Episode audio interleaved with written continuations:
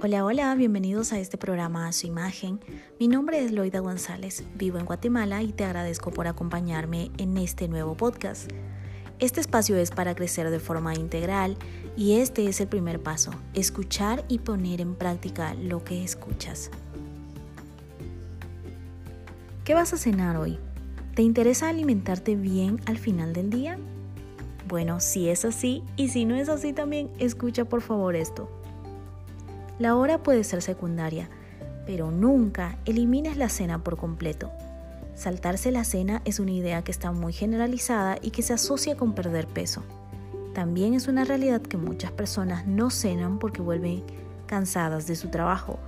Lo mejor que puedes hacer para cenar siempre saludable es planificar cada día y optar por preparaciones sencillas que no te exijan mucho tiempo y que no sean muy calóricas. Dejar pasar de una a dos horas antes de dormir nos ayuda a justamente poder llevar una vida un poco más saludable y con mejor digestión.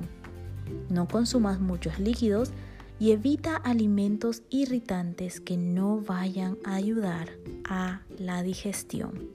Cenar y dormir bien sí pueden ir de la mano. Y mientras recordamos esto, quiero leer de Proverbios 15, 17, que dice de la siguiente manera, mejor es un plato de legumbres donde hay amor que una casa llena de banquetes donde hay discordia. Y cuando hablamos de legumbres estamos hablando de ensaladas, pero no se trata de que si en una casa estamos comiendo hamburguesas y en la otra estamos comiendo ensaladas, sea mejor. Lo que habla este versículo es que no importa lo sencillo o lo elegante o lo grandioso que pueda ser esa casa o lo que pueda ofrecer esa casa, si no hay amor, si no hay un verdadero amor, y al contrario, hay discordia, hay envidias, hay celos entre familia o también a esa persona que tú estás invitando, entonces de nada sirve. A veces hacemos las cosas por apariencia. A veces invitamos a alguien por apariencia y no por tener esa convicción de que es una forma de poder amar a esas personas. Simplemente lo hacemos por no quedar mal frente a otros. Pero ese no debe ser nuestro sentir.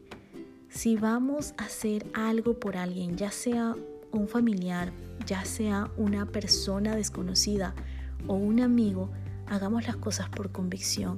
Hagámoslo porque realmente queremos mostrar el amor de Dios aún a través de nuestras comidas, aún a través de cada detalle sencillo o grande que podamos hacer por otros.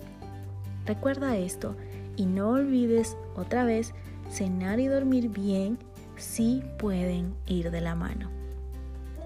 Te mando un fuerte abrazo y nos vemos la próxima semana.